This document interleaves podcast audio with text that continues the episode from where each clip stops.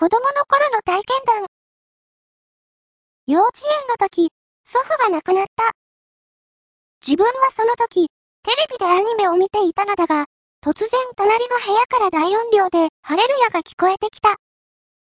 驚いて部屋を見てみると、壊れていたはずのラジカセから聞こえてくる。あまりにも怖かったので、台所の母親に助けを求めたのだが、そんなものは聞こえないわよと追い返され、ますます怖くなった。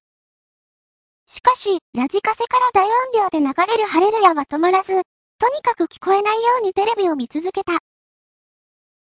しばらくすると親が、おじいちゃんち行くよと大慌てで俺を抱えて車へ。するとラジカセのハレルヤは止まり、わけもわからず親戚の家に行った。親戚の家で祖父が亡くなったことを言われ、俺は混乱して号泣した。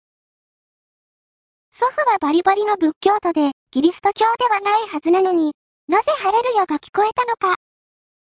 しかもハレルヤは、クラシックのような厳かな感じではなく、どこか嬉しそうな、やっと来たみたいな感じだった。